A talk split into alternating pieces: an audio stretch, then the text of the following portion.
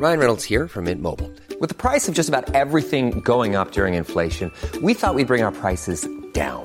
So to help us, we brought in a reverse auctioneer, which is apparently a thing.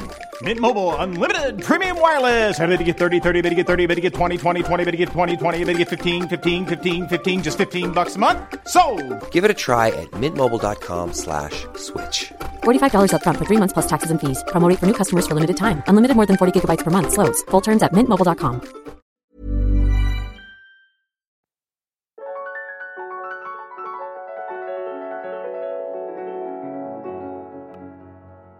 Bienvenue dans Alors c'est pour bientôt, le podcast qui donne la parole aux femmes et aux couples qui rencontrent des difficultés pour concevoir un bébé. Chaque mercredi, je vous propose de partir à la découverte d'un nouveau témoignage et nous parlons des difficultés à concevoir un bébé et ainsi brisons le tabou autour des questions de fertilité. Moi c'est Anne Fleur, je vous parle depuis Boston aux États-Unis et je suis moi-même entrée en parcours PMA il y a quelques années.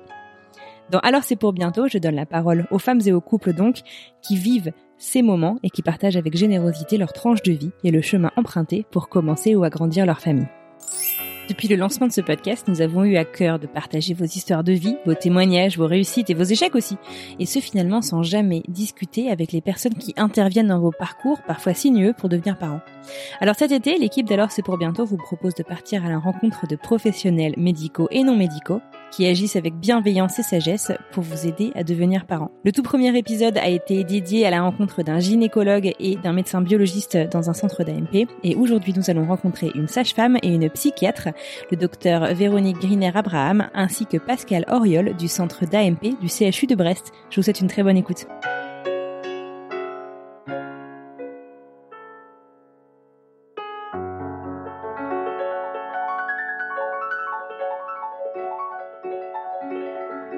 Bonjour, docteur Véronique Griner. Merci beaucoup d'avoir accepté mon invitation à, à rejoindre le podcast. Euh, Est-ce que vous pourriez, euh, en quelques mots, vous présenter et me dire d'où est-ce que vous nous parlez? Donc, je suis euh, psychiatre euh, à l'hôpital euh, de Brest. Donc, j'ai une fonction un peu particulière. Je travaille en psychiatrie de liaison, c'est-à-dire que j'interviens dans les services euh, de médecine, chirurgie, euh, obstétrique, à la fois pour des problèmes urgents liés à une décompensation psychique lors de la découverte d'une maladie somatique et aussi dans tout ce qui est ce qu'on pourrait appeler la médecine du désir, qui n'est plus la médecine du besoin, mais euh, c'est-à-dire euh, tout ce que les nouvelles technologies permettent euh, actuellement, et en particulier, bah là, je pense à à la, la procréation médicalement euh, assistée, où on s'est aperçu que cette souffrance devait aussi être accompagnée et euh, évaluée. D'accord, merci. Voilà. Euh, alors du coup, est-ce que vous travaillez directement dans le service de PMA ou est-ce que vous, je sais pas si du coup c'est le, le bon mot ce que je vais dire, mais est-ce que vous travaillez euh, euh, à la demande ou, ou est-ce que euh, vous faites partie du parcours euh, vraiment euh, de, de PMA, c'est-à-dire que c'est euh, un entretien par lequel tout le monde va passer. comment est-ce que ça se passe? Non, heureusement, on estime que c'est pas pas nécessaire et c'est pas souhaitable que ce soit quelque chose de, de systématique euh, parce que ça peut être prévu enfin ça peut être pas prévu mais ça peut être perçu plutôt par les couples comme euh, un examen, euh, une souffrance supplémentaire, euh, encore une épreuve, encore voilà une espèce d'expertise, un regard qu'ils peuvent vivre très mal. Donc on leur, on les prévient. Ce sont les gynécologues euh, ou les biologistes qui nous adressent les patients ou les, enfin les couples, qui leur paraissent euh, d'une part en difficulté psychologique euh, de par euh, la PMA, euh, d'autre part euh, déjà en difficulté psychologique préalable à la, à la PMA ou porteurs de pathologies psychiatriques ou aussi dans des contextes euh, éthiques. Par exemple, une demande de PMA alors qu'une femme a subi euh, cinq IVG euh, précédemment et a abandonné euh, ses deux enfants à la naissance. Bon, on peut se poser la question euh, de, euh, du, symptôme de cette demande. On intervient donc directement en consultation auprès des couples ou demandeurs euh, ou aiguillés. Et sinon, on intervient aussi en staff euh, pluridisciplinaire, donc euh, lors de réunions de concertation euh, où on réfléchit ensemble et puis on se, on se donne le temps de, de réfléchir. Parce que ce qu'on a compris quand même, c'est que parfois il est urgent d'attendre et que l'abord euh, psychologique dégage aussi un petit peu de, de l'urgence de la, de la conception. Et parfois, ça vaut le coup de se poser euh, quelques mois et puis de, de, de voir, euh, oui, de voir où on est le couple de, de cette demande. C'est justement euh, un, un, aspect que plusieurs des, invités pendant la, première saison euh, ont abordé, euh, c'est que finalement ça vaut vraiment le coup de faire un point au sein du couple en fait avant de, avant de se lancer dans des parcours qui peuvent être très éprouvants. Euh, et l'attente que vous mentionnez, c'est vrai que c'est, alors bien sûr il y a un aspect physiologique et physique qui, qui, qui, peut être difficile et douloureux, mais, mais l'attente est quand même quelque chose, la patience est, est, est chose qui est mis à très rude épreuve. Est-ce que vous avez des conseils euh, que vous pouvez euh, donner peut-être euh, pour bah, gérer au mieux cette attente qui est parfois si difficile? Voilà, on est un petit peu dans l'illusion. Alors, je, peut-être prendre euh, un petit peu de, recul. On est dans une société du tout tout de suite et puis euh, l'illusion de la maîtrise de la contraception. Bah, c'est pas euh, un enfant si je veux quand je veux, mais ça ça voulait pas dire un enfant au moment où je veux et tout de suite. Parce que de toute façon, la question de l'infertilité, c'est une c'est une blessure narcissique qui vient euh, réactiver des blessures euh, beaucoup plus anciennes et que et que parfois bah, c'est justement l'occasion de bah, d'y réfléchir, de se poser. Euh, par exemple, au niveau de, d'une femme, quand elle veut accéder à la maternité, la relation à sa mère est totalement réactivée. Il, peut y avoir eu des, des aléas dans l'identification à sa mère. Sa mère qui est peut-être vécu comme quelqu'un de parfait, d'inaccessible, avec laquelle elle peut se mettre en compétition, ou au contraire, eh ben, ça peut être quelqu'un qui a toujours été euh, dans la plainte, dans, dans l'immaturité, dans la victimisation, euh, des femmes qui ont été abandonnées. Euh, et alors, c'est difficile aussi de se dire, mais qu'est-ce qu'est-ce qui va se passer si je rejoue ça? Donc, il y a aussi ce, ce sentiment de ne pas être une femme accomplie, si on n'a pas d'enfant.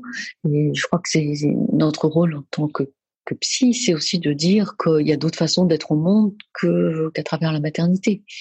Euh, qu'on peut tout à fait se réaliser euh, sans être mère.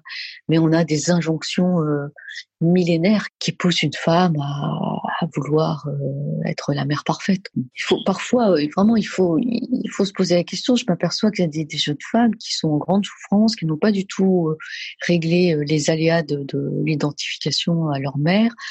Et, et souvent, quelques entretiens, on ne dit pas de s'engager dans une psychanalyse, mais de se poser, de, de prendre le temps de réfléchir, de dire que c'était peut-être pas si merveilleux que ça, c'est peut-être pas si évident que ça.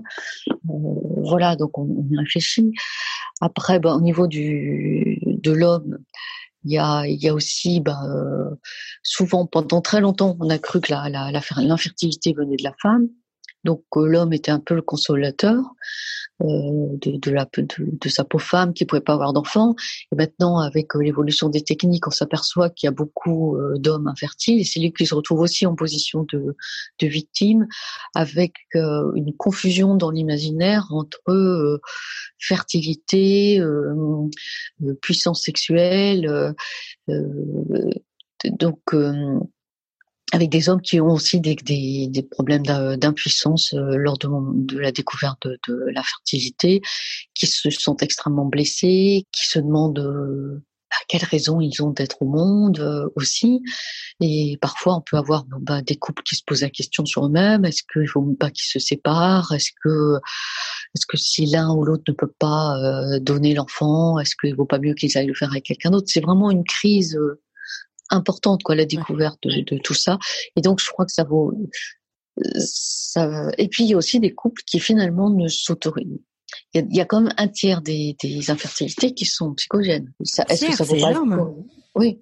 Ah ouais, okay. Donc, euh, est-ce que ça vaut pas le coup de se poser la question euh, de ce qui se joue? On sait très bien que, bon, travaillant en psychiatrie liaison, on voit très bien que le corps euh, fabrique des symptômes inconscient qu'on ne maîtrise pas. Et donc, c'est bah, est-ce que vraiment dans ce couple il y a de la place pour un enfant? Euh, pourquoi pourquoi est-ce qu'un couple s'est choisi? Euh, Que finalement ils sont pas tellement bien euh, tous les deux qu'ils n'ont pas de place pour pour devenir parents, que l'un est l'enfant de l'autre, l'un est le jumeau de l'autre. Et, et, ça c'est pas c'est pas facile de le reconnaître. C'est un peu tabou. Alors ça commence, ça commence à tomber parce que maintenant il y a de plus en plus de, de, de couples hein, qui disent qu'ils veulent pas, euh, qu'ils veulent pas avoir d'enfants, qu'ils revendiquent, euh, mais ça reste socialement, euh, familialement très mal accepté. On a tout ça. Enfin, dans cette première, euh, dans cette première consultation, alors je peux vous donner une idée de comment se déroule la consultation en psychiatrie. Bon, déjà, on essaie de voir euh, bah, l'âge de chacun, depuis combien de temps ils sont ensemble, depuis combien de temps ils essaient d'avoir un enfant, depuis ils ont tenté leur euh, conception naturelle, comme depuis quand, euh, qu'est-ce qu'ils ont compris des diagnostics et des résultats médicaux, qu'est-ce qu'ils ont compris des traitements et comment ils les vivent. Et alors après, on essaie de comprendre quel genre de petites filles, de petits garçons euh, ils étaient, quels événements ont entouré leur propre naissance, quelle place ils occupent dans leur fratrie, comment ils la vivent, par quel ressenti ils peuvent décrire leur, enfance, euh, comment est-ce qu'ils ont perçu le couple formé par leurs parents. Parce qu'il va falloir qu'on essaie de d'évaluer déjà les relations sexuelles, la place qui est faite au corps, la place qui est faite dans la succession des générations, euh, je crois que quand il commence à me dire on a une histoire normale, une enfance heureuse, on était un enfant désiré, un enfant aimé, euh, c'est rarement, enfin, je, c'est rarement si simple que ça. Donc, il va falloir plusieurs entretiens pour euh, essayer d'émuler un, un écheveau qui est complètement euh, complexe. D'accord, et c'est justement ce que vous disiez aussi euh, que c'est important du coup de prendre le temps peut-être pour se poser euh, ces questions, pour se pencher vraiment sur euh, sur tout ça. Et donc c'est généralement quand les gens rentrent en contact avec vous, là vous leur suggérez, j'imagine que vous n'imposez pas, une pause peut-être entre les cycles, entre les traitements, pour avoir le temps vraiment de de se plonger complètement finalement dans ces réflexions? Oui, oui, je pense qu'il faut vraiment être vigilant quant à l'acharnement procréatique, c'est-à-dire en France, on a le droit à quatre filles remboursées, mais il y a des couples qui vont jusqu'à 10, quoi, qui vont jusqu'à la ménopause. Enfin, c'est il y a un moment où quand, est-ce qu'on quand est-ce qu'on s'arrête? Enfin, euh, c'est quand même mettre leur corps en danger, mettre leur santé en danger, euh, leur vie. Euh, leur vie peut s'arrêter complètement, c'est-à-dire qu'ils cessent d'investir à leur travail, mmh. ils évitent les réunions de famille. Certaines femmes ne peuvent plus aller faire des courses parce qu'elles peuvent plus supporter de voir des femmes enceintes ou des, des poussettes ou des bébés. Mmh. Elles évitent euh, les Noëls, elles évitent les mariages, elles évitent euh, donc euh, petit à petit on s'isole complètement. Il y a un isolement, un repli sur, sur soi-même, sur le couple, et puis des symptômes dépressifs sévères qui peuvent qui peuvent s'installer. Alors justement, j'aimerais bien discuter un petit peu de, de l'échec et de la gestion euh, de, de l'échec. Euh, Est-ce que, euh, enfin, on, a eu plusieurs euh, témoignages comme ça dans le dans le podcast au cours de l'année passée où euh, certains couples en fait nous nous confiaient être arrivés finalement au bout de ce que la PMA pouvait leur apporter, mais avoir souffert de de pas avoir vraiment su en fait euh, comment euh, gérer cet échec médical au bout de quatre FIV comme vous le dites euh, ok maintenant on fait quoi? Ils ont eu l'impression un peu d'être lâchés dans la nature. Est-ce que vous auriez des, des conseils en fait peut-être de de alors peut-être que c'est à qui parler comment gérer cet échec et comment envisager l'après finalement? Alors, des conseils, c'est toujours compliqué parce que quand, quand on est psy, on n'est pas. Oui, je vous demande pas des conseils médicaux. Non, non, bien sûr. non, Mais euh, euh, de toute façon, il y a, y a, un cheminement euh, psychique qui va prendre du temps, ça c'est évident. Et euh, pour accepter bah, ce qui se passe. Voilà, c'est bah, faire le deuil de le deuil de la fertilité, le deuil de l'enfant biologique, le deuil d'une image idéale de, de soi-même. Et ça, bah, ça se fait pas en un claquement de doigts, quoi. Mmh et on a, et c'est vrai qu'on est dans une société où, on nous dit toujours, euh, allez, prends sur toi, euh, on passe à autre chose, sauf qu'on fonctionne pas comme un ordinateur, quoi. Il mmh suffit pas d'un clic pour, pour effacer. Euh, bon bah c'est alors souvent moi je, je peux les voir aussi après quand ou les orienter vers vers, vers quelqu'un pour travailler autour de de tout ça sur d'autres projets. Euh, il y en a qui se il y a des couples qui sont presque soulagés en disant ben voilà c'est terminé maintenant on passe à autre chose. On se concentre sur nous deux on a d'autres projets soit professionnels soit personnels. Euh, certains vont s'orienter vers l'adoption euh, d'autres euh, bon ça ça fonctionne rarement bien c'est être famille d'accueil euh, ah ouais? Bon, oui, j'en ai vu des couples comme ça qui ont voulu, euh, disant, bah, puisque je peux pas en avoir, je vais aider les enfants des autres. Sauf que mmh bah, c'est deux choses différentes. Euh, mais c'est surtout le, leur dire que ils ne se résument pas à, à cette identité de de, de, couple sans enfant quoi mmh. oui c'est enfin de toute façon c'est comme pour tout hein, c'est je trouve ça terrible de euh, quand on parle d'un patient diabétique, d'un patient schizophrène, d'un patient euh, euh, dialysé, je dis, vous êtes porteur d'une maladie, mais votre identité ne se résume pas à ça. Enfin, bien sûr. J'associe. Et là, je trouve que dans dans l'infertilité, c'est aussi ça. Bon, ben voilà. sauf que ça s'inscrit dans la lignée de des générations. Euh, oui, c'est comment est-ce qu'on va se comporter avec ses frères et sœurs, avec ses parents? Oui, ça demande beaucoup de temps pour euh, pour élaborer, pour euh, pour se poser, pour euh, pour passer à autre chose. Mais je crois qu'il faut il faut prendre ce temps du deuil, quoi. Comme bah, voilà, c'est comme quand on quand on perd quelqu'un, ça s'efface pas en trois jours, quoi. Et puis bah il faut l'intégrer, il va falloir vivre avec. Et puis parfois bah étonnamment, c'est aussi quand quand on renonce à une espèce d'acharnement, à une maîtrise que des choses peuvent, que des grossesses peuvent survenir. J'ai des cas cliniques euh, récents. Là, je viens d'avoir euh, il y a trois jours un, un message d'une de mes patientes qui m'annonçait qu'elle venait d'avoir euh, des jumeaux, alors que j'ai rencontré dans des circonstances dramatiques avec la perte d'un enfant mort-né, des difficultés à, à accéder après à la PMA, et puis après elle s'est dit bon tant pis, on s'oriente vers autre chose. Et puis là, elle vient d'avoir des jumeaux. Quoi. Bon, ouais. euh, voilà. Oui, heureusement, il y a des belles histoires. Et puis il y en a d'autres bah, qui sont partis, euh, qui ont monté un autre projet ailleurs, euh, euh, voilà, qui sont des oncles et tantes heureux, heureux, qui et puis qui ont fini par admettre que c'était peut-être pas leur truc mais que c'était c'était impensable de le dire parce que c'est trop tabou. C'est vrai que c'est difficile. Les consultations, vous parlez euh, beaucoup euh, des couples. Est-ce que justement les gens vous consultent plutôt en couple ou est-ce que vous suivez aussi euh, parfois les patients séparément, les hommes et les femmes séparément? Alors normalement, moi je souhaite qu'ils viennent en couple. maintenant, j'ai beaucoup beaucoup de femmes seules.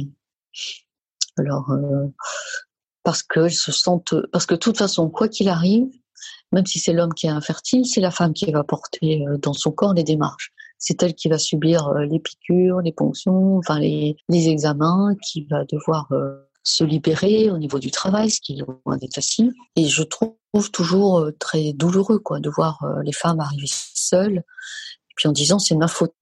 je dis bah c'est la faute de personne. Quoi. Il y a quand même cette notion judéo-chrétienne toujours très présente.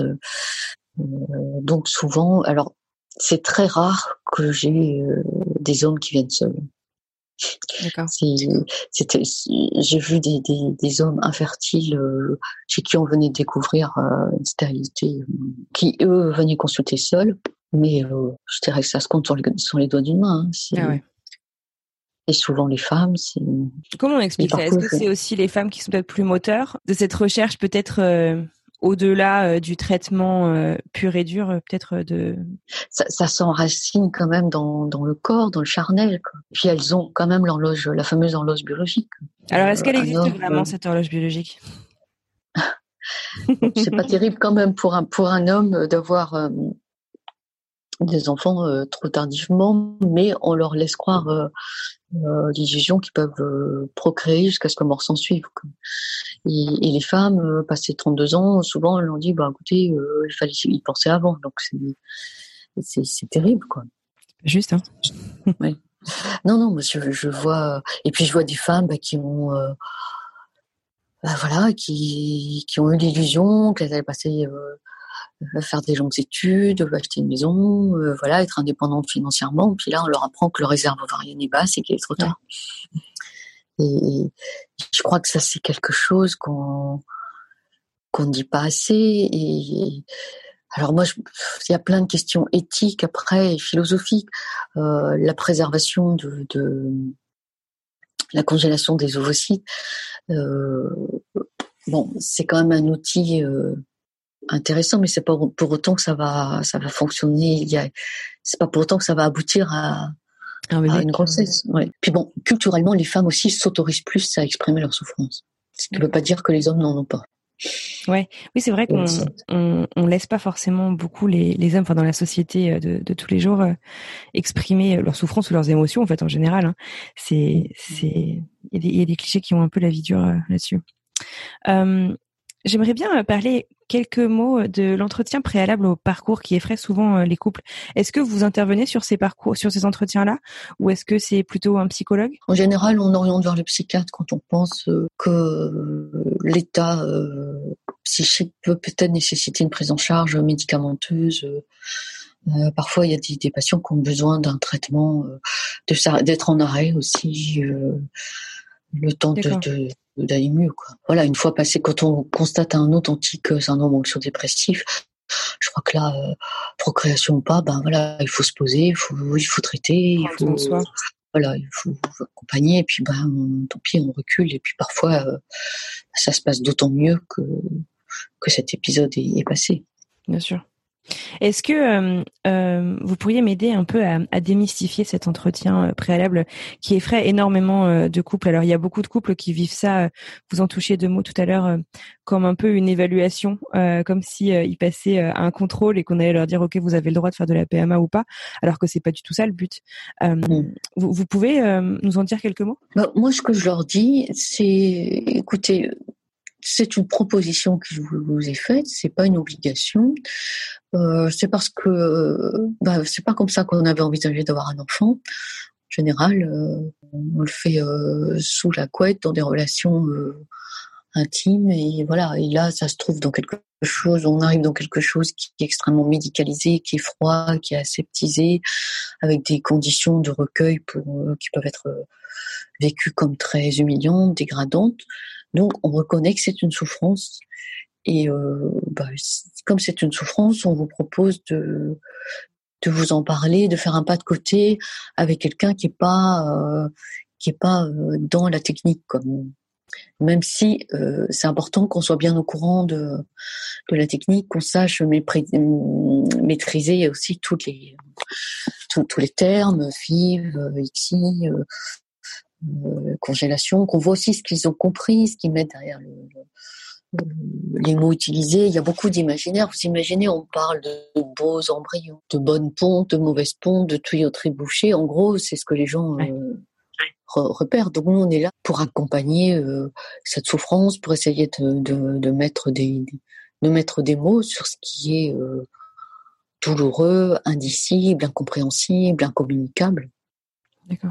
Et puis parfois, ben leur donner euh, leur donner des conseils. Mais euh, enfin leur donner des conseils quand ils en demandent. C'est-à-dire comment comment se situer vis-à-vis de l'employeur vis-à-vis des parents vis-à-vis de l'entourage. Et moi souvent ce que je leur dis c'est que vous savez le, le psy il n'est pas là pour quand je vous disais tout à l'heure qu'on donnait pas de conseils euh, en fait les gens savent au fond d'eux-mêmes euh, ce qu'il faut faire. On est plutôt là pour les aider à à sortir ce, ce qu'ils savent. Nous, on est là pour pour essayer de vous accompagner, pour mettre des mots sur euh, sur ce qui ne va pas. Mais le fond du fond, c'est quand même vous qui, c'est votre vie, et, et c'est vous qui qui déciderez. Euh, euh, on peut simplement vous vous signaler d'être prudent, vous mettre en garde contre trop d'acharnement, et puis savoir ce qui se cache là-dessous. En aucun cas, on est là pour juger. Bien sûr. Parfois, on peut nous mettre en position d'expertise parce qu'on a quand même des, des gens qui qui ont des maladies graves. C'est vrai que si ces si ses parents avaient pu euh, concevoir euh, normalement, ils n'auraient demandé de la vie de personne. Maintenant, la PMA, la médecine est là pour les aider. On a quand même une responsabilité auprès de l'enfant à naître. Donc, on peut euh, mettre en garde s'il y a bon, écoutez, est-ce que est-ce qu'on laisse naître un enfant quand on sait que le père va passer survivre dans les deux ans. Voilà, les, lois encadrent très bien tout ça, mais à un moment donné, on s'extrait aussi du. Heureusement, il y a du juridique. Bon, après, il y a des gens qui sont en grande difficulté euh, psychologique euh, ou psychiatrique. Alors après, euh, où sont les dérives eugéniques? Deux patients qui sont porteurs de, de, de, schizophrénie. Après tout, de quel droit on leur interdirait d'avoir des enfants? Mais ça peut être aussi une pathologie bipolaire. Enfin, moi, je parle en tant que, psychiatre. Euh, pourquoi pas? Mais on sait que ce sont des grossesses qui vont devoir être accompagnées. Ce sont des enfants qui vont devoir être, euh, qu'il va falloir suivre. Ce sont des, des, jeunes mamans, des jeunes papas qu'il va falloir, sur lesquels il va falloir être peut-être plus vigilant. Mais ça ne veut pas dire qu'on va, on va on va leur interdire. On va simplement leur dire est-ce que vous vous voyez avec un bébé? Comment est-ce que vous vous ferez si vous avez des hallucinations et que votre bébé euh, pleure? On peut dire qu'on est inquiet. On mmh peut, on peut dire qu'on s'inquiète pour eux et que bon, on va tout mettre en œuvre euh, pour que ça soit bien réfléchi, bien accompagné et qu'après la naissance, ça soit tout se passe bien. Voilà. Alors, il y a des, il y a des, ça, leur ça peut les amener à reconnaître leurs limites. Hein. Moi, j'ai une patiente qui avait des soucis de, de, de déficit euh, intellectuel léger. Et elle dit, bah, finalement, heureusement que j'ai pas réussi à progrès euh, naturellement, parce que là, je sais que je vais être aidée. Je vais demander de, elle dit, je pense pas que je serai une plus mauvaise mère que d'autres. Simplement, je sais que je suis incapable d'avoir des jumeaux, par exemple. C'est trop compliqué pour moi. Et puis elle dit, je sais que mon mari est plus adapté que moi. Il sait, il sait lire, il sait écrire. Euh. Enfin, je vous, je vous, donne des situations un peu extrêmes à laquelle, auxquelles on est, on est confronté. On peut quand même faire part de notre inquiétude. Et c'est quand même plus rassurant quand les gens disent, bah oui, je me rends compte que euh, j'ai des limites, que ce sera mmh ça va pas être facile et qu'il va falloir que je demande de l'aide. Donc, je parle des patients psychiatriques là tout à l'heure, mais des, c'est des patients avec des maladies euh, graves, avec des, des avec des cancers, avec euh, des, des handicaps, euh, des patients qui sont en fauteuil roulant, qui ont des bon comment. Euh, la médecine, on est là pour les pour pour les aider et euh, leur proposer le maximum d'aide et parfois bah, les amener à renoncer. À prendre la décision eux-mêmes en fait. Et... Prendre la décision eux-mêmes que bah oui ça va peut-être être mmh être compliqué, qu'ils auront besoin de plus d'aide que que la moyenne, voilà et que ça peut être provisoire aussi. Donc euh, parfois il y a, y a des maladies euh, euh, chroniques, on sait qu'elles peuvent euh, s'améliorer, des handicaps, il y a une adaptation au handicap, à la maladie. Euh, comment vous vous voyez dans un an, dans cinq ans, dans dix ans Vous savez, quand on fait un bébé, on le fait quand même pour soi et on, on s'imagine pas dans 15 ans on va avoir un ado. enfin voilà, pour euh, pour tous les parents c'est pareil. Hein. En PMA c'est plus complexe. Hein. Pour moi, chaque histoire est singulière, chaque couple est singulier, euh, chaque bébé est, singulier. Euh. donc c'est difficile. En fait, c'est très difficile de, généraliser. Bien sûr, non mais c'est sûr, c'est sûr. Je vous pose pas une question facile là-dessus, c'est clair. On a parlé de psychologue et de psychiatre. Est-ce que vous pourriez clarifier un petit peu la différence pour ceux qui ne seraient pas familiers avec les différences entre les deux professions? Alors le, le psychiatre est médecin. Euh, donc c'est une spécialité euh, médicale qui se fait après le tronc commun de médecine générale et qui euh, qui prend quatre ans. Là et le psychologue est dans une dans une fac de psychologie. Enfin voilà. Donc le psychiatre se situe, euh, bah, est d'abord médecin avant tout. Bah, il peut prescrire des médicaments, il a euh, des, des, arrêts de travail, il a. Euh, il c'est une vraie prise en charge médicale. Voilà, le psychologue est plus là un peu pour faire un pas de côté. Je dirais que on a deux formations qui sont quand même différentes. C'est pas c'est pas la même chose. Les deux sont, à mon avis, très riches et je crois que travailler ensemble, c'est. Vous êtes très complémentaires. C'est c'est l'idéal parce qu'on est euh, complémentaires. Euh, parfois, le psychologue a, est un peu le, le, petit caillou dans la chaussure ou le grain de sable parce qu'il y a des il y a des questions qu'il va qu'il va poser justement parce qu'il n'est pas médecin qui sont très intéressantes quoi. Il y a des remises en question et je pense que euh, tout comme c'est moi je crois que la, la, pluridisciplinarité est une richesse et que et que parfois c'est très important de pouvoir travailler aussi avec des sociologues des philosophes des juristes euh, qui peuvent avoir euh, chacun un point de vue sur vous voyez c'est comme quand on voit une situation on la voit toujours avec un, avec un film ou, par un, par un petit bout. Le neurologue, il voit un malade par, euh, par intermédiaire de neurotransmetteurs qui ne fonctionnent pas, ou de, enfin, le, le, pharmacologue, le neurologue, il, il va avoir des synapses. le psychiatre, il va, se poser la question de, de, de neurotransmetteurs, de de carence affective, voilà. Et, et, je crois que finalement, d'avoir toutes ces toutes ces facettes, euh, ça permet d'avoir une vision beaucoup plus globale. Donc moi, je suis vraiment euh, convaincue de, la pluridisciplinarité, à condition aussi que chacun respecte la place de, l'autre et le rôle et la fonction de l'autre. D'accord, bah, merci d'avoir euh, clarifié tout ça. Pour terminer, une question donc qu'on pose à tous et tous les spécialistes qu'on interviewe dans le cadre de ce hors-série. Est-ce que vous pourriez me dire pourquoi vous avez choisi cette spécialité et quel est un des moments les plus marquants de votre carrière? Oh là là. Bah, choisir, en fait, maintenant en médecine, on choisit plus vraiment. Non, je crois vraiment que j'ai fait médecine pour euh, faire plaisir à mes parents et que j'ai fait psychiatrie pour leur déplaire parce que euh, je, voilà, la, la, la vision euh, médicale ne me satisfaisait pas tout à fait, c'est-à-dire il y a, y a un problème et puis il faut trouver une solution et il y a un ensemble de signes et il y a une réponse adapté. Euh, pour moi, la, psychiatrie, c'est vraiment au carrefour du, du, biologique, du psychologique et du social.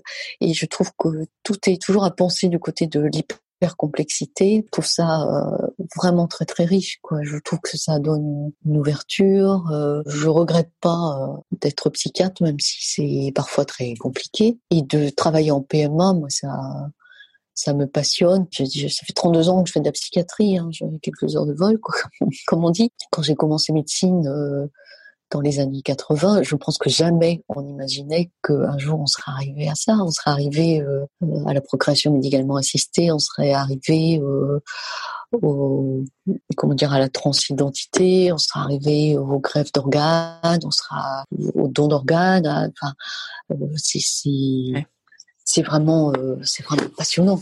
Quoi. Et en même temps, avec toutes les questions éthiques, juridiques, sociétales qui, qui se posent. Alors par contre, moi, c'est vrai que ce qui me pose parfois question, c'est jusqu'où on va, parce qu'on est dans une médecine, euh, du, comme je vous disais tout à l'heure, une médecine du désir et non plus une médecine de, de, de soins, une médecine de besoin, une, médecine de guérison.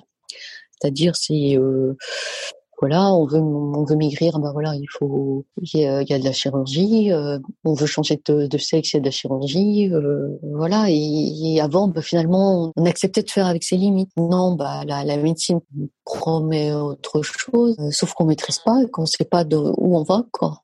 Enfin, jusqu'où c'est vraiment important de l'encadrer et c'est au jour le jour et, et les lois bioéthiques, on voit bien on voit bien à quel point c'est mouvant, à quel point, euh, bah voilà, le, le, là on va se retrouver maintenant à accueillir euh, bah, des couples de femmes seules, ce qui n'était pas possible avant 2013. Enfin, enfin avant 2013, la loi n'est même pas passée. Enfin, le mariage gay n'existait pas. Enfin, je, voilà, tout tout change. vous savez, la psychiatrie, je, suis hyper bavarde, hein, mais la psychiatrie, c'est toujours, euh, c'est la question des normes, quoi. Et on est tout le temps la folie. les redéfinir. voilà, de, de, de, on est toujours aux frontières du, du politique, du, du sociétal. De... Il y a des choses qui, quand on pense que l'homosexualité était était pénalisée avant 81, c'est pas si vieux que ça, et que maintenant ça paraît euh, complètement normal que les couples de femmes aient accès à la PMA en 30 ans, enfin en 40 ans. Donc voilà, la psychiatrie, elle est toujours euh, aux normes d'une société. Je pense que ce que je vous dis maintenant, dans 10 ans, ça sera complètement obsolète. Peut-être même avant. Hein. oui, vrai dans 10 ans, même, même, l'année prochaine. Même l'année prochaine. Je pense que il y a deux ans, je vous aurais pas dit la même chose, puisque voilà, la préservation de fertilité, c'était, il fallait que ça mm. soit pour des causes euh, médicales, il fallait avoir un cancer, tout ça. Bon, maintenant, bah, on a des, des c'est pour convenance euh, sociale, sociétale. Euh, moi, ça me choque pas. Euh, je pense qu'il y a, il y a des collègues ça pourrait euh, choquer, enfin, ou des gens de la génération de mes parents ou mes grands-parents qui seraient complètement outrés. Voilà, la, la, préservation de que la préservation de fertilité soit dans la loi. Mm. On travaille beaucoup aussi avec ce qu'on est. Bon, pas tellement avec. on a un savoir universitaire, mais après il y a il y a ce qu'on apprend sur le tas, il y a les réflexions qu'on a avec les collègues, il y a nos lectures, il y a notre expérience clinique qui fait qu'on évolue euh, tout le temps. Ah, ça, c'est passionnant parce que je me dis que bah, c'est un métier qui, qui est hyper riche, quoi, hyper intéressant, euh, que j'ai de la chance. Enfin, et que tous les, tous les, toutes les semaines, j'apprends des choses nouvelles, euh, je rencontre des situations nouvelles. Donc parfois c'est, c'est épuisant, mais, mais j'ai une chance euh, formidable. Quoi. Donc, euh, Super. Voilà. Donc là, en plus, les, les, les psychiatres souvent la retraite, euh, ils, ont du mal à la prendre parce que voilà, c'est, des réflexions, c'est tellement riche, quoi. Voilà. Bon, bon bah, en tout cas, un immense merci. Bah, je vous en Euh. Un immense merci au docteur Véronique Grimm et Abraham pour cet échange euh, que j'ai trouvé passionnant. Et nous restons sur Brest pour continuer euh, cette découverte donc des professionnels qui nous accompagnent en PMA et nous partons à la rencontre d'une sage-femme de ce même CHU et du centre donc d'AMP du CHU de Brest. C'est parti. Bonjour Pascal Auriol, merci beaucoup d'avoir pris le temps euh, de venir discuter avec moi de votre métier, de ce que vous faites au sein du centre euh, d'AMP du CHU de Brest. Euh, bienvenue sur le podcast. Comment allez-vous et est-ce que vous pourriez vous présenter en quelques mots, s'il vous plaît? Oui, bah écoutez, je vais bien, merci. Euh, donc, je m'appelle Pascal Auriol, je suis sage-femme en fait depuis 26 ans maintenant et je travaille euh, depuis 4 ans ici au centre d'AMP et euh, du CHU de Brest. D'accord, très bien, merci. 26 ans, vous avez dû en voir des choses, dis donc, c'est super. Beaucoup de, ouais, beaucoup de bébés. Ouais. Oui, bah ouais, c'est génial. Euh, alors, c'est rigolo parce que c'est vrai qu'on a tendance à penser que les sages-femmes sont euh, dans les centres de, dans les services de maternité euh, Mm. ou en libéral, mais c'est vrai que instinctivement, on n'y pense pas beaucoup euh, en centre d'AMP. Est-ce que vous pourriez m'expliquer votre rôle dans un centre d'AMP, s'il vous plaît? Alors, il y a de plus en plus de sages-femmes dans les centres d'AMP maintenant. Pratiquement dans tous les centres ici en France, il y a des sages-femmes. Euh, notre rôle est surtout un rôle euh, d'accompagnement, je dirais, de suivi euh, des patientes euh, vraiment tout au long de leur traitement. D'accord? On a aussi un rôle technique, bien entendu, hein, ici dans le centre. Au niveau, on intervient beaucoup au niveau du monitorage de l'ovulation. On intervient sur la programmation de tous les cycles de stimulation d'AMP. C'est nous qui programmons tout ça en fonction des cycles des patientes. On intervient aussi, on, est, on coordonne en fait hein, notre activité d'AMP avec le bloc opératoire, le, les services d'hospitalisation, les consultations d'anesthésie. Voilà, on est un petit peu entre. Voilà, notre rôle essentiel c'est ça, d'organisation et, et ben de beaucoup de soutien aussi au niveau des patientes. C'est ça la, la, la, la majeure partie de notre travail. On passe énormément de temps au téléphone avec les patients. Quand, quand vous dites euh, soutien, euh, c'est euh, du soutien, de l'accompagnement un peu psychologique. C'est aussi vous, du coup, j'imagine, qui annoncez les bonnes et les mauvaises nouvelles. Comment, co- comment Bonne ça se passe? mauvaise nouvelle. Euh, Dans un Ouais. premier temps, on va rencontrer tous les couples euh, en entretien individuel, d'accord, pour euh, une fois qu'il a été décidé par le d'un euh, d'un traitement d'AMP pour une fécondation in vitro XI ou XI, on va rencontrer nous les couples en entretien individuel, surtout pour euh, leur expliquer pratiquement comment ça va se passer. Voilà, montrer les les produits, euh, voir comment on fait les injections. On leur montre différents produits. Quelquefois, elles peuvent choisir si elles sont plus à l'aise, les dames, avec tel ou tel, euh, tel ou tel produit en fait d'injection. On va leur expliquer tout leur parcours. Voilà, elles ont après nos coordonnées. Et dès qu'elles ont ensuite, qu'elles désirent démarrer un cycle, elles nous téléphonent. Et après, à ce moment-là, euh, on va nous programmer le- les rendez-vous de monitoring, le cycle de stimulation. Voilà. Et ensuite, euh, donc, on les voit pratiquement toutes les 48 heures, puisqu'elles ont prise de sang échographie. Donc, on les voit à ce moment-là. On les a à chaque fois en consigne téléphonique pour leur dire quoi faire et quand revenir. Et donc, euh, voilà. Donc, D'accord. Donc vous êtes vraiment l'interlocuteur privilégié en fait de ces couples hein, pendant leur parcours. tout à fait. Vous intervenez surtout sur les cycles de Fivixi du coup ou sur Les cycles de Philipsie, de stimulation simple et d'insémination. Voilà. D'accord, donc tout. Tout ce fait. qui passe par chez nous, en fait, dans le centre, on, on intervient. Voilà. Vous Donc- travaillez aussi sur les dons du coup? Voilà, on travaille Ouais. aussi au niveau du sécos puisque ça fait partie intégrante de notre service. D'accord. Donc euh, là, on pareil, on a des entretiens avec les patientes qui veulent, qui doivent donner ou recevoir pour leur expliquer pratiquement comment ça va se passer. Et après, euh, exactement la même chose. Exactement. Super. Tout le monde a droit au même, euh, au même, traitement. C'est vrai qu'après, euh, après, donc on les a beaucoup au téléphone. Une fois que le geste est fait, qu'on a le transfert d'embryon, c'est vrai que c'est nous qui recevons le fameux résultat des BTHCG. Donc quelquefois on le reçoit, quelquefois c'est les patientes qui le reçoivent et qui nous appellent à ce moment-là pour nous donner le résultat ou elles attendent notre appel une fois qu'on l'a eu. Voilà, donc c'est nous qui annonçons les bonnes ou les moins bonnes nouvelles, c'est vrai.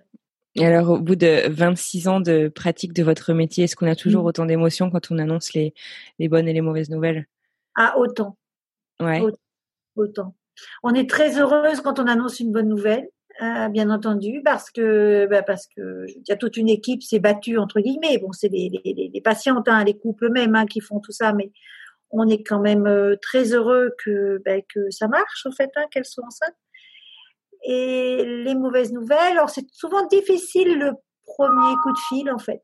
C'est vrai, c'est difficile parce que souvent il y a des larmes ou voilà, donc on peut pas trop intervenir à ce moment-là et elles savent qu'elles peuvent nous rappeler. Mais cette annonce est compliquée. Mm. Ouais, j'imagine que c'est pas ben la partie par téléphone en plus c'est pas c'est pas facile. C'est pas facile, il y en a pas toujours une explication, c'est vrai qu'à chacun devrait aimerait savoir pourquoi ça n'a pas marché malheureusement. Voilà, donc on... ouais. ça c'est. Je, je crois que c'est ça le plus difficile pour les patients, c'est qu'on soit pas présent pour l'annonce en fait. Ouais, je, j'imagine bien que des, des, nouvelles comme ça, c'est pas facile de se retrouver seul avec son téléphone finalement. Voilà. Ouais.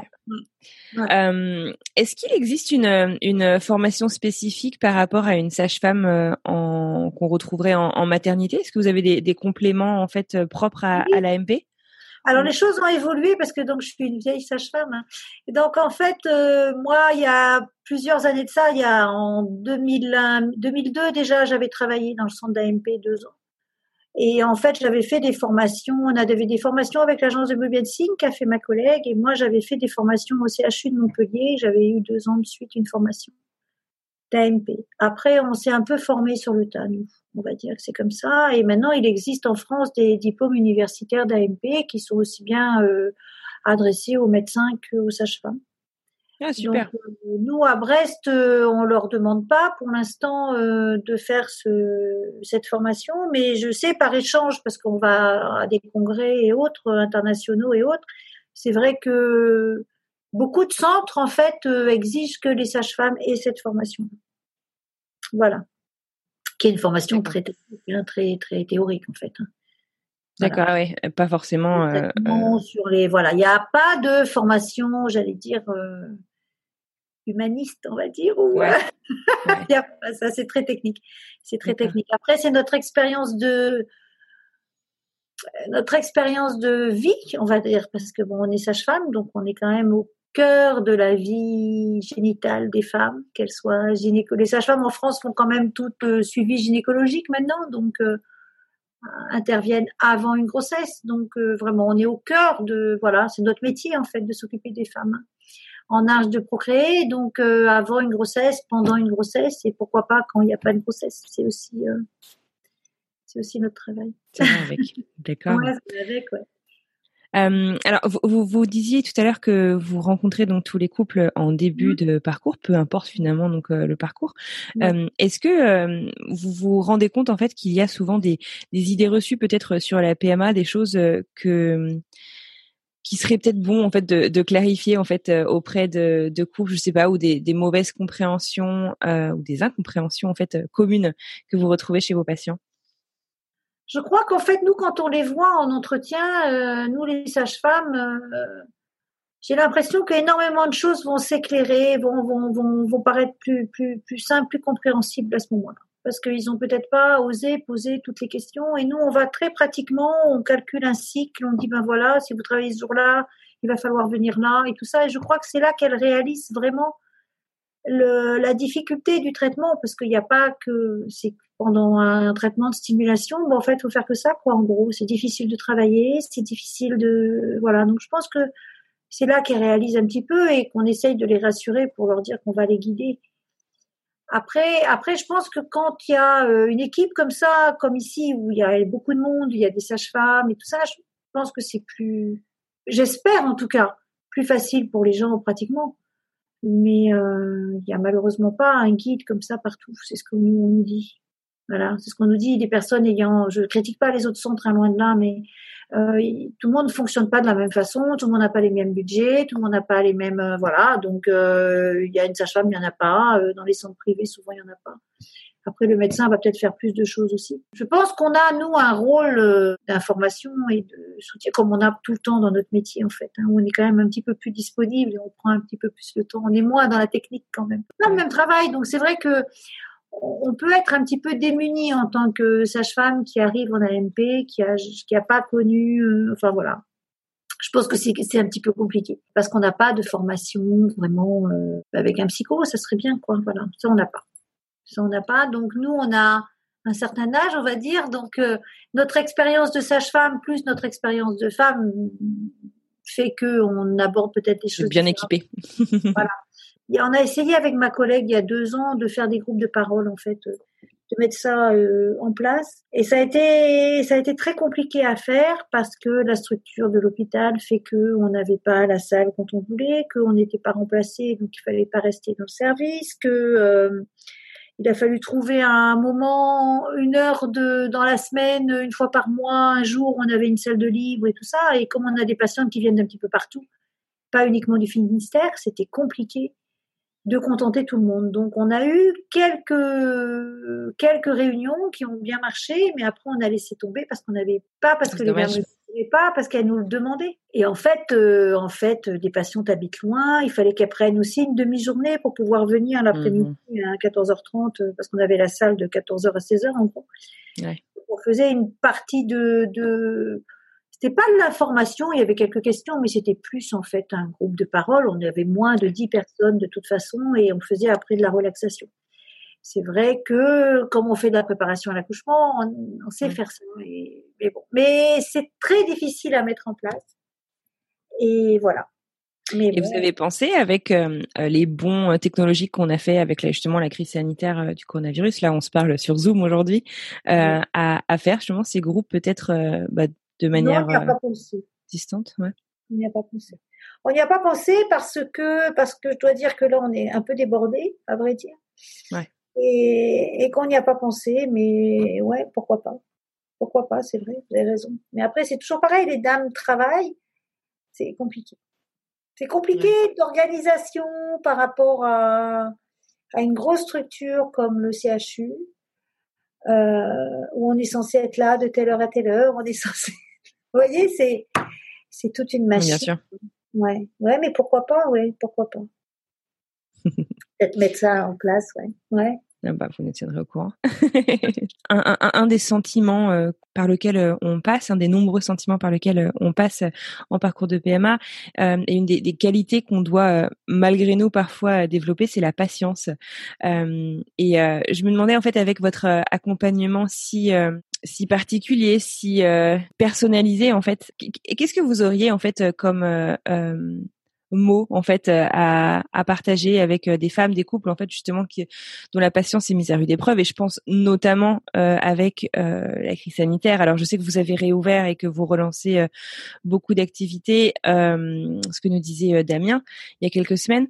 mais voilà, je me demandais est-ce que vous avez justement peut-être des outils en fait à partager avec avec les patients pour pour gérer en fait au mieux ces périodes de doute qui sont pas toujours faciles? Mais non, malheureusement, je crois qu'on n'a pas tellement d'outils, on n'a pas tellement euh, de, de, choses à part, à part, euh, à part leur, euh, leur, leur proposer, leur dire qu'on est disponible et que, et que voilà, on est joignable tout le temps. Mais ça fait déjà beaucoup, hein. Ouais, c'est déjà beaucoup. Mais c'est vrai que là, par exemple, c'est quand on est deux, ça va. Mais là aujourd'hui, je suis toute seule. C'est vrai que je suis moi aussi, je perds un peu patience quelquefois, mais nous aussi, parce qu'on est complètement débordé, que le reste n'avance pas et que voilà, et qu'on n'a pas tant de temps que ça. Et c'est vrai que la crise sanitaire a été très compliquée pour les patients qui seront sont retrouvés toutes seules sans aucune nouvelle du jour au lendemain, enceinte pas enceinte, arrêt pas arrêt. On a arrêté des patientes qui avaient leur fonction prévue la semaine suivante, on a arrêté juste avant. Enfin bon, et euh, nous, les sages-femmes, on a demandé à pouvoir rester là pour continuer ce rôle d'accompagnement. Et en fait, on n'a pas pu. Il a fallu qu'on aille travailler ailleurs. Ah ouais. Et, euh, voilà. Et c'est vrai qu'on est resté un petit peu une semaine, mais après, elles ont été complètement perdues. Donc, il a fallu reprendre le contact après. Donc, voilà. Comment ça s'est passé, du coup, cette reprise de contact? Cette été, reprise euh, de contact euh, s'est bien passée parce que la plupart des patientes, quand même, nous connaissent bien, on les connaît. Mhm. Donc, euh, euh, j'ose, j'ai le sentiment que ça s'est bien passé. Après, peut-être qu'elles n'ont pas le même sentiment que moi. Hein, c'est, c'est, c'est certainement vrai. Là, le contact, euh, reprendre le contact pour dire aux patientes, c'est bon, on peut recommencer. On est toujours hyper bien accueillis, mais comme on a encore des restrictions au niveau de l'agence de biomédecine, c'est très douloureux. C'est douloureux de dire à quelqu'un, ben non, vous pouvez pas. Voilà, enfin douloureux pour elle, Ouais. j'entends. hmm. Mais euh, non, vous pouvez pas, il va falloir attendre, je sais pas quand. Et euh, voilà. C'est vrai que Le fait de pas avoir la réponse, ça doit être, ça doit être difficile. voilà, on n'a pas la réponse, on peut pas leur dire. On peut leur dire que non, que dire qu'on comprend et que ben voilà, c'est comme ça. Mais je, de toute façon, plus d'une fois, on se dit, on a le sentiment, le sentiment qu'une fois que j'ai raccroché, ben je la laisse toute seule avec ses larmes. Mais bon, euh, je peux pas malheureusement faire un pansement tout le temps. Mais euh, ouais, la patience, la patience, de toute façon, euh, dans le métier de sage-femme, la patience c'est la principale. euh, Qualité. principale chose hein, pour un travail, c'est être patient. Un- une grossesse, c'est long. euh, voilà. Donc bien sûr. Et alors, je- c'est difficile parce qu'on peut pas dire à une femme, vous inquiétez pas, ça va marcher. On peut pas. bah, c'est ça. Ah, c'est ça. C'est ça. On espère. On ce dit, hein. Il n'y a pas de raison que tout le monde se battrait pas s'il y avait aucun espoir. Que voilà. Mais alors des fois, souvent, je leur dis, moi, je suis passée par là, ça a marché il y a 19 ans, donc du coup, elles se disent, oh ben tiens, oui, peut-être aussi. Mais c'est ça que les groupes de parole auraient été sympas parce qu'il y en a qui sont passés par là et ça a marché ou pas marché.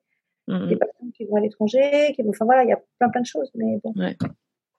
Voilà. C'est vrai que c'est vrai que c'est ce qu'on dit souvent, hein, c'est que la, la, la patience est hyper dure, mais finalement c'est c'est l'inconnu qui est le plus difficile en fait. C'est le fait de si on me disait bon bah ça marchera peut-être dans dix ans, mais ça marchera, je pense qu'on vivrait années beaucoup plus facilement. Ouais. Mais le fait en fait de pas savoir si ça si un Ouais. jour on deviendra euh, maman ou parent, c'est c'est Oui, particulièrement. le plus, le plus difficile, c'est ça. Je pense que c'est l'inconnu, de pas savoir et de pas pouvoir qu'un professionnel ne vous dise pas, ben voilà, vous avez tel problème, on a un traitement, et ben voilà, normalement vous avez quelque chose, une pathologie, on vous donne un médicament, et c'est bon, vous allez guérir. Entre guillemets, c'est pas une maladie, mais bon, on le sent comme ça. Et en fait, euh, en fait, là, on peut pas le dire. On peut pas le dire. C'est, c'est, euh, ouais, c'est compliqué. Ouais. Mais bon, on peut tout entendre en même temps, donc. euh, on peut entendre des larmes, on peut entendre des, des gens pas contents qui vont, voilà, c'est pas, c'est pas grave. Ouais. Et alors justement, pourquoi est-ce que euh, vous avez décidé de devenir euh, sage-femme? Je pose un peu cette question euh, à tous mes invités. Alors peut-être sage-femme euh, de manière générale, et puis ensuite plus particulièrement, pourquoi est-ce que vous avez décidé de d'accompagner en fait justement ces couples dans les centres d'AMP Alors, sage-femme, parce que moi, personnellement, sage-femme, ça a été un hasard, en fait. Ça a été un hasard, voilà. J'ai, j'ai passé des concours. Je savais que je voulais faire un métier dans le soin. J'ai passé les concours d'infirmière, de sage-femme et de kiné. J'ai eu ces trois concours et je me suis dit, euh, je savais même pas qu'est-ce que c'était exactement une sage-femme. Et en fait, euh, voilà, autour de moi, on m'a dit, si, fais ça, tu verras, c'est bien. Donc, je suis partie, je suis allée à l'école de sage-femme et puis ça m'a plu. Et puis, et puis, je me suis éclatée dans mon métier. Et puis, et puis voilà. c'est le métier, c'est plutôt le métier qui m'a choisi que moi qui ai choisi ce métier-là parce que c'était vraiment par hasard. C'est vraiment par hasard. J'aurais fait un métier dans c'est certain. Mais après, euh, ouais, ça m'a plu tout de suite. Donc voilà, tant mieux. Ouais. Tant- C'est bien Pourquoi je suis en AMP Je suis en AMP. Alors la vraie vérité, c'est parce qu'au bout d'un moment, euh, vous cherchez un échappatoire entre guillemets pour arrêter de faire des gardes. Voilà, parce que le métier de Ouais. sage-femme c'est épuisant. Vous Ouais. travaillez uniquement par garde, jour nuit de repos, jour nuit de repos. Donc euh, après 20 ans, euh, vous êtes fatigué, vous dormez plus trop la nuit, vous, vous pouvez plus être chez vous à Noël. euh, Enfin bon, voilà. Ouais. c'est difficile, c'est difficile de dormir, c'est difficile d'être toujours en décalé, c'est difficile. Donc on est épuisé psychologiquement, physiquement et psychologiquement aussi. Voilà. Mhm. Donc après on cherche un petit peu, euh, voilà, où est-ce que je pourrais aller pour ajouter la vérité, hein, où est-ce que je pourrais aller pour travailler deux jours, pour euh, Mhm, bien être dans mon lit et chez moi tous les soirs. Ouais. Et l'AMP, euh, l'AM, déjà on n'a pas beaucoup de choix. Voilà. Donc j'ai fait pas mal de consultations d'obstétrique et autres. Et l'AMP, je pense que c'est que ça a été aussi euh, le fait que je sois moi passée par là il y a quelques années. Je pense que ça m'a, voilà, Ça, ça ça vous parle d'autant plus totalement inconnu parce que pour la plupart des sages-femmes, les jeunes sages-femmes en fait euh, vont pas euh, vont pas quand elles sortent de leur formation se dire je vais travailler en AMP. Mhm. C'est pas la première chose qu'on choisit. On choisit d'être plus technicienne, de faire de la salle d'accouchement, de faire euh, voilà. C'est ça, on est formé pour ça en fait. Mhm. Et d'emblée elles le choisissent pas. Elles le choisissent pas. C'est vrai que dans les centres d'AMP en général, il y a des sages-femmes un peu plus un peu plus avec un peu plus d'expérience pour pas dire âgées, mais avec un peu plus d'expérience en fait.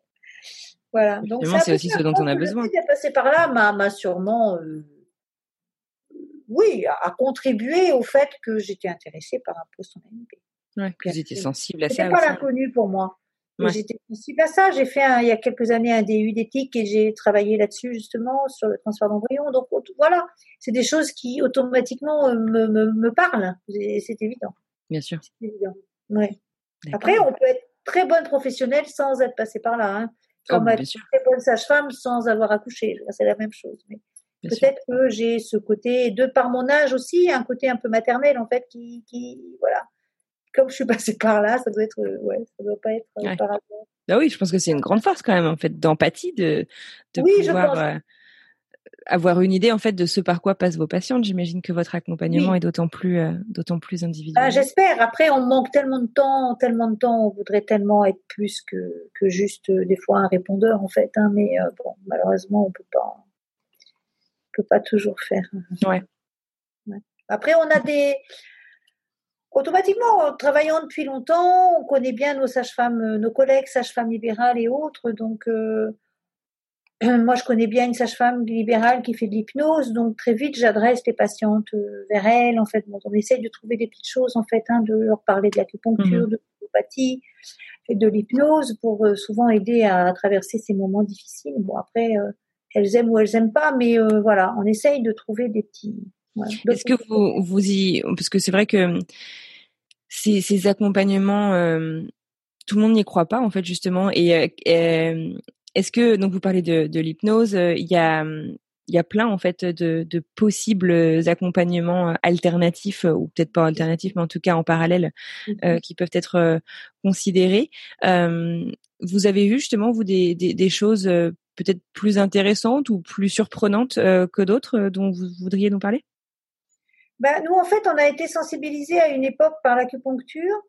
Euh, quand on était en salle d'accouchement il y a quelques années, beaucoup de sages-femmes ont été formées si elles voulaient en acupuncture.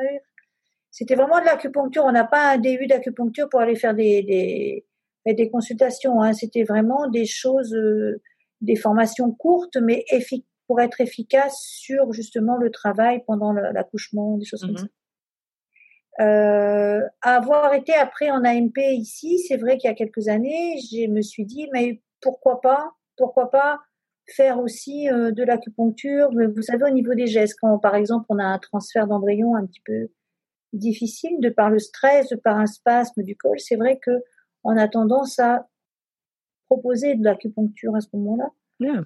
Il marche super bien. Christine et moi, on est formés toutes les deux, donc ça marche très bien. Après, on le propose pas systématiquement. D'accord. Mais voilà, les médecins nous appellent, euh, ils savent que si ça va, ils ont du mal à passer le col, en fait, ils arrêtent, ils nous appellent et on met des aiguilles. En général, c'est assez, euh, ça marche très très bien. Donc du coup, les patientes à qui on a fait ça, ou des patientes qui sont pas bien ou fatiguées, enfin bon, parce que c'est fatigant, c'est toutes ces choses-là, Mhm. on les adresse nous, on leur dit d'aller faire de l'acupuncture au long cours. hein. Vraiment, c'est un bon complément et c'est vrai que ça, ça marche bien. Enfin voilà, ça, Mhm. ça, quand même, on est plus détendu.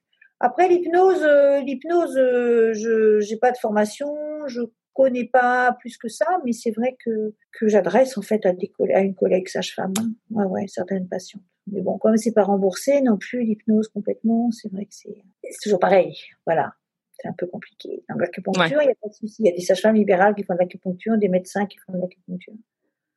Euh, voilà, on essaye de se pencher un petit peu sur l'homéopathie pour avoir justement des choses, des choses vraiment. euh, avec Sarah Boué, on avait, mais bon, on n'a pas eu le temps de refaire ça.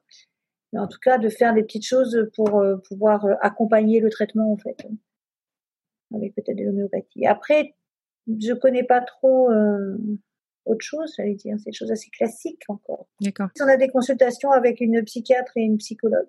Ouais. qu'on a eu qu'on a eu aussi sur le podcast. Ouais, parce qu'en fait, c'est vrai quelquefois quand on voit justement les quelqu'un en entretien, des fois il y a des choses qui sortent à ce moment-là et en fait ça permet nous de les adresser en tout cas, c'est super. Vous avez l'air de travailler quand même de manière euh, très très collégiale. Euh, euh, toutes les toutes les. C'est très agréable. C'est très agréable parce qu'on travaille avec des gens des gens jeunes en fait qui qui veulent ben voilà qui veulent faire plein de choses qui qui nous donnent nous aux sages-femmes un rôle un rôle vraiment important un vrai rôle au sein de l'équipe d'ANP ce qui n'est pas le cas dans tout dans tous les centres loin de là et, euh, et, qui sont toujours ouverts euh, si on propose euh, quelque chose en fait. C'est vrai que ouais, c'est très agréable de travailler dans ce centre parce que on fait pas mal de ponctions. Le fait d'avoir aussi le sécos euh, avec le don de gamètes qui fait partie intégrante, on est dans le même couloir, on fait la même chose.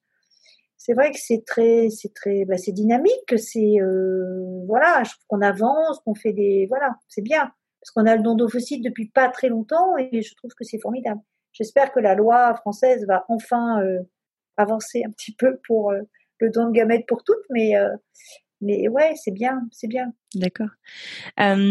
pour terminer, une petite question que je pose à tous mes invités. Est-ce que vous pourriez me parler d'un moment marquant de votre carrière? Je ne sais pas si on peut dire le plus marquant, mais en tout cas quelque chose qui vous a vraiment marqué, sans bien sûr dévoiler aucune confidentialité. Hein.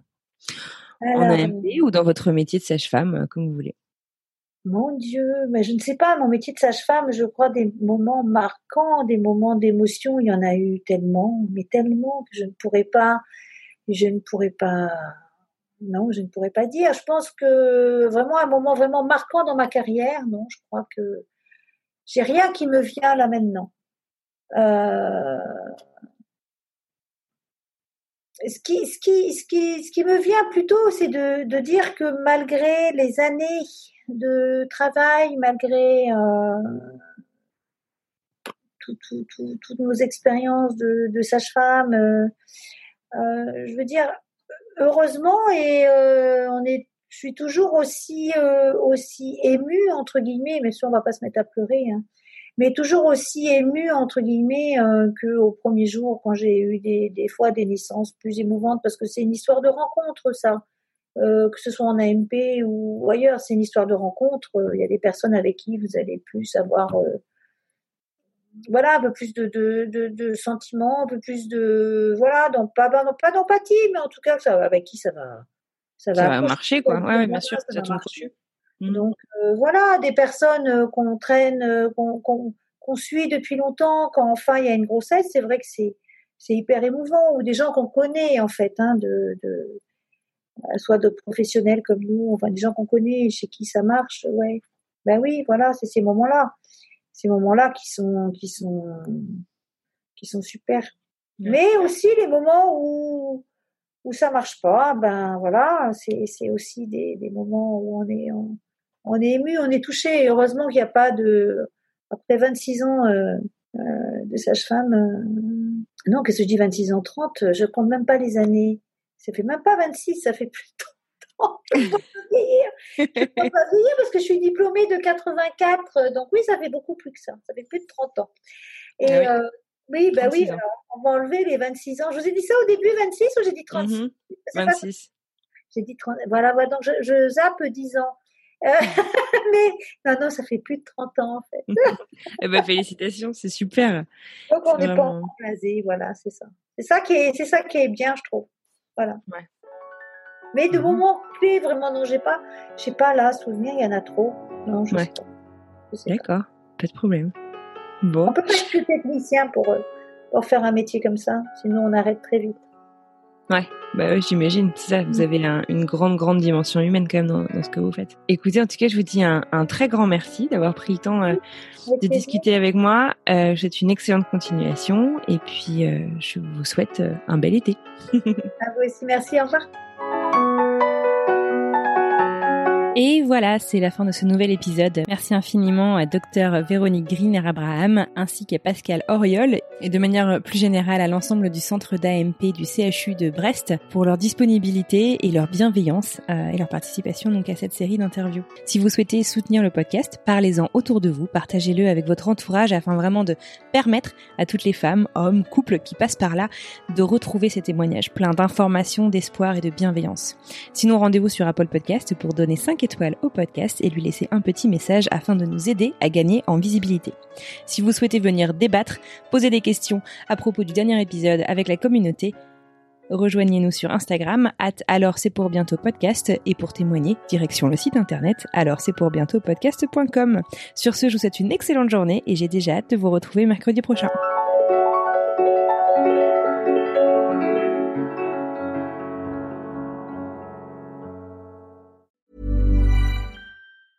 Hey, it's Paige DeSorbo from Giggly Squad. High quality fashion without the price tag. Say hello to Quince.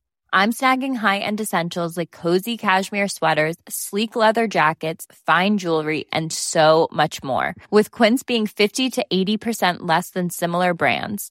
And they partner with factories that prioritize safe, ethical, and responsible manufacturing. I love that. Luxury quality within reach. Go to quince.com slash style to get free shipping and 365 day returns on your next order. Quince.com slash style.